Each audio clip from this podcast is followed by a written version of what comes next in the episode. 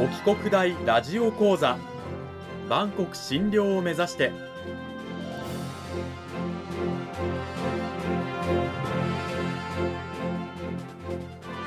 番組タイトルにある万国診療とは世界の架け橋を意味する言葉です。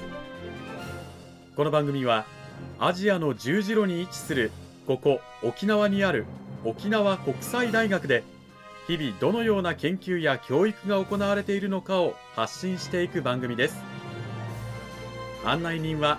ラジオ沖縄アナウンサー小橋川響が務めます。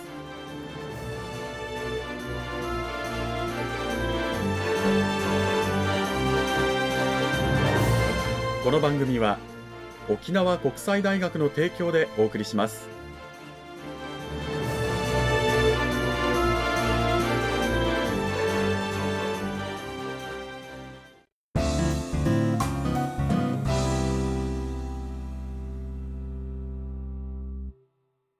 沖国大ラジオ講座今週からは2週にわたって沖縄国際大学産業情報学部企業システム学科の岩橋健二先生を迎えてお送りします。岩橋先生今週からよろしくお願いしますよろしくお願いします。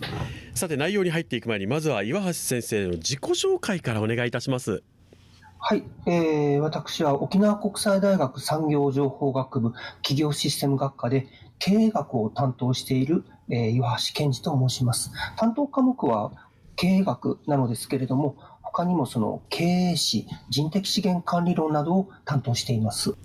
そんな岩橋先生をお迎えして今週から2週にわたって講義タイトルは京セラ稲森和夫のアメーバ経営と JAL 再建一人一人が経営者マインドを持ったチーム作りと。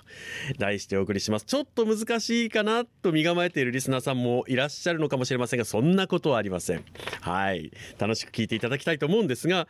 まず岩橋先生の専門とされている今おっしゃってた経営史。あのまあ、経営の歴史なのかなと字面からは思うんですけれどもまず経営史というのはどういった学問なんでしょうか？はい、えー、経営の歴史を丹念に追い求めて、そして検証することによって、どのようなその経営がなされてきたのかを知る学問です。で、こういったその、えー、丹念な検証を行うことによって、未来を知る手がかりを得ることができるというメリットがあります。経営士とは、企業経営の事例をたどることで、経営やビジネス、さらには生き方についての示唆を得る学問であると言えます。なるほど。つまりその一環として今週からその京セラの稲森和夫さんのお話を聞かせていただけるということなんですね。はい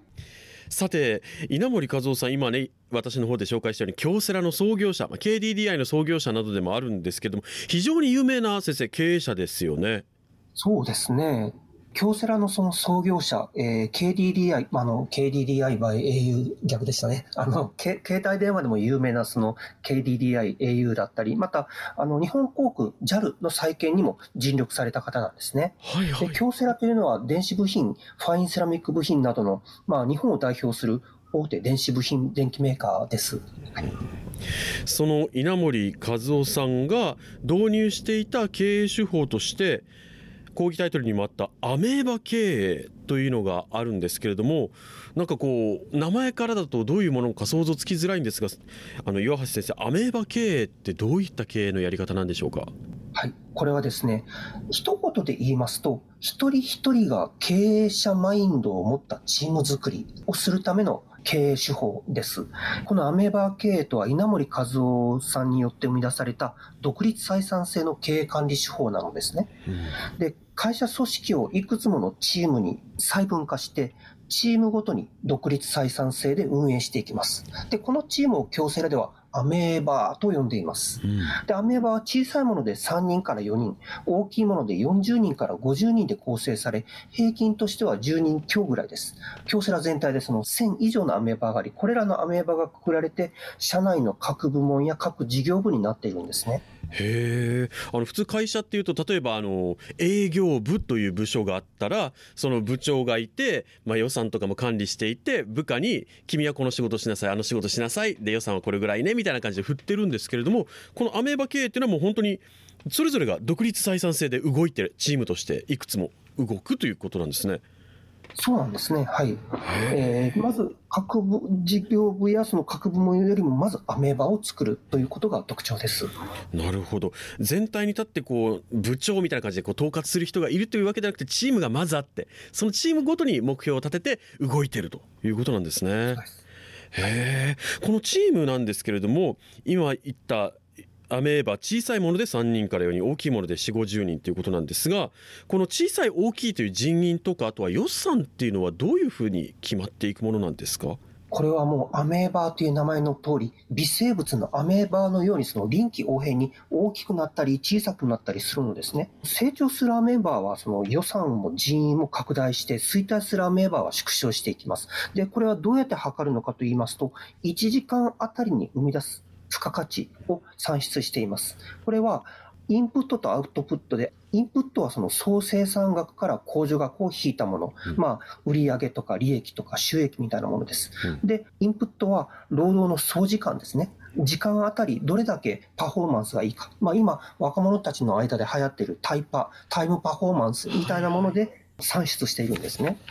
でそこで時間あたりであの付加価値が高いアメーバーには、あ頑張ってるねということで、会社からより多くの資金や人員が提供されます。で、逆にパフォーマンスが良くないアメーバーは資金や人員が減っていきます。でこうして各アメーバーは、あの、臨機応変に形を変える微生物、アメーバーのようにその大きさを変えていくのですね。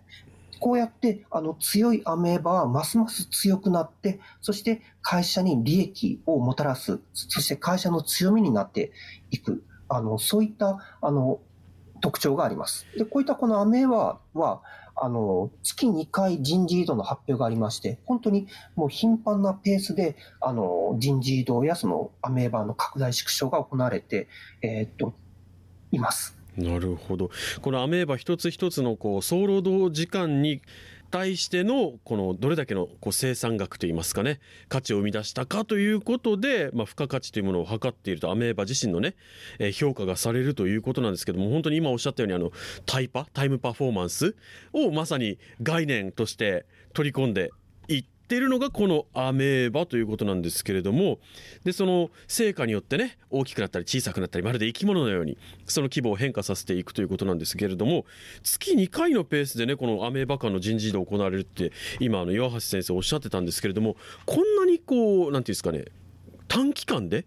人事異動する必要があるんでしょうか？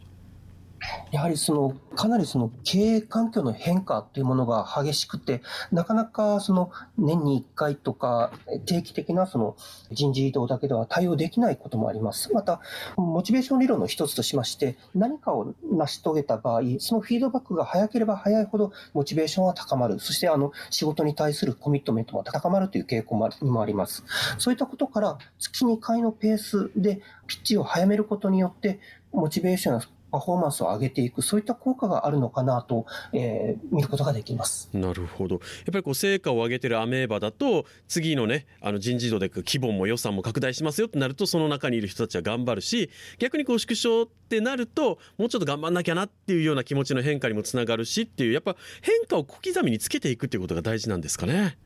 そうなんですね。で、そうして変化を小刻みにその自分の中にその消化していくことによって、一人一人が経営者マインドを持ったチーム作りへと結びついていくんですね。なるほど、まあ、主体的にこう動くといいますかこの仕事やってじゃなくて何をしなきゃいけないのかなっていうことをもう一人一人が考え出すっていうことなんですか？そうなんですよ。えー、へえ、一人一人が経営者マインドを持ったチーム作りということなんですけれども、でもやっぱりアメーバごとにですね、中心になるような人物とかやっぱ置かなきゃいけないですよね。そうですね。ここでこのリーダーを育成するのが、すごくその、えー、適しているその制度であると言えるんですね、うん、えー、アメーバーの中ではリーダーを中心にプロジェクトの計画を立てます。そして、えー、その都度目標を達成していきます。うん、アメーバーはその独立採算制で、リーダーにはお金についての裁量もあって、会計処理、利益管理、決算も行います。で、それだけではなく、毎月の経営実績がアメーバー単位で点数化されます。で、全アメーバーの成績の序列が社内で明示されます。例えば、私のアメーバーは勝った、あ僕のアメーバは負けた、今度は頑張るぞっていった形で、もうお互いが競い合うんですね。で、チームのコスト削減と収益改善に頑張れば、すぐに数字に現れて、より多くの資金と人員を獲得できるというメリットがあります。こうしてこの各アメーバーに所属するリーダー、そして従業員たちは、売上や経費、そして時間管理などについての意識が高くなって、モチベーションも上がっていきます。うん、そしてリーダーも育成されていく。これによって、京セラでは一人一人が経営者マインドを持ったチーム作りを実践して、人材の育成と全員参加型の経営を実現していると言えますなるほど、まあ、アメーバごとにですね一人一人、まあ、経営者マインドを持ちながらさらに中心となるリーダーはさらにいろんな権限を持つことでこのリーダーもさらに経営者としての資質がどんどん鍛え上げられていくそんなアメーバがいくつもあるし生まれては消えていくっていうのがアメーバ経営なんですね。そうですね。非常に興味深い話だと思うんですけれども、さあ来週どういった話を聞かせていただけるのか、この後エンディングで伺っていきたいと思います。今週は沖縄国際大学産業情報学部企業システム学科の岩橋健二先生を迎えてお送りしています。岩橋先生、来週もよろしくお願いします。よろしくお願いします。沖国大ラジオ講座エンディングの時間が近づいてまいりました。アメーバ経営、まあ、初めて聞くという方もですねアメーバ経営稲森和夫さんのことから知ってましたよっていう方もいらっしゃると思うんですけれども興味深い経営手法だったんですがさあそのアメーバ経営について話していただいたところであの先生来週はどういったお話をさらに聞かせていただけるんでしょうか？はいこのアメーバ経営はですね今回取り上げた京セラだけではなくて日本航空 JAL の経営再建にも応用されたのですねでそこには興味深いドラマがありましたで、来週はこの JAL の経営再建のドラマを中心にお話ししたいと思います。JAL の経営再建当時ね経営破綻が非常に大きなニュースになりましたよね。えー、これをじゃあ復活させたのが稲森和夫さんだったということなんですがその復活の立役者稲森和夫さんがアメーバ経営をもってどうやって JAL を復活させたのか来週も皆さんぜひぜひ楽しみにしていてください。今週は沖縄国際大学産業情報学部企業システム学科の岩橋健二先生にお話を伺いました。岩橋先生来週もよろしくお願いします。よろしくお願いします。